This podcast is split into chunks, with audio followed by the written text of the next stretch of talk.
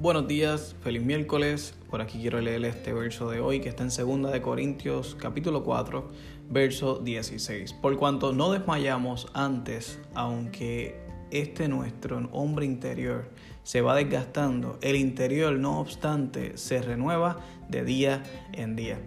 Pablo en ese momento había pasado por muchas crisis, de hecho estaba hablando de, de mucho de lo que lo había pasado, de lo que había sufrido por causa del Evangelio,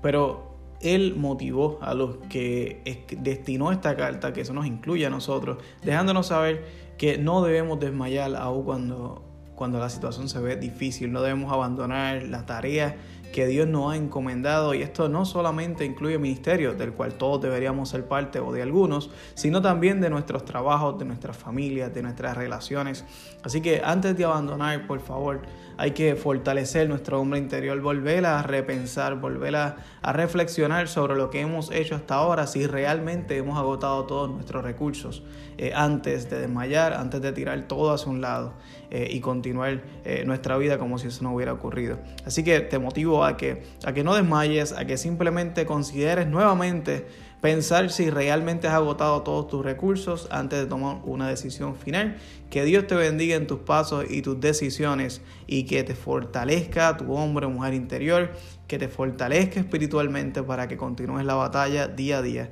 que Dios te ha permitido y que ha designado para ti. Dios te bendiga.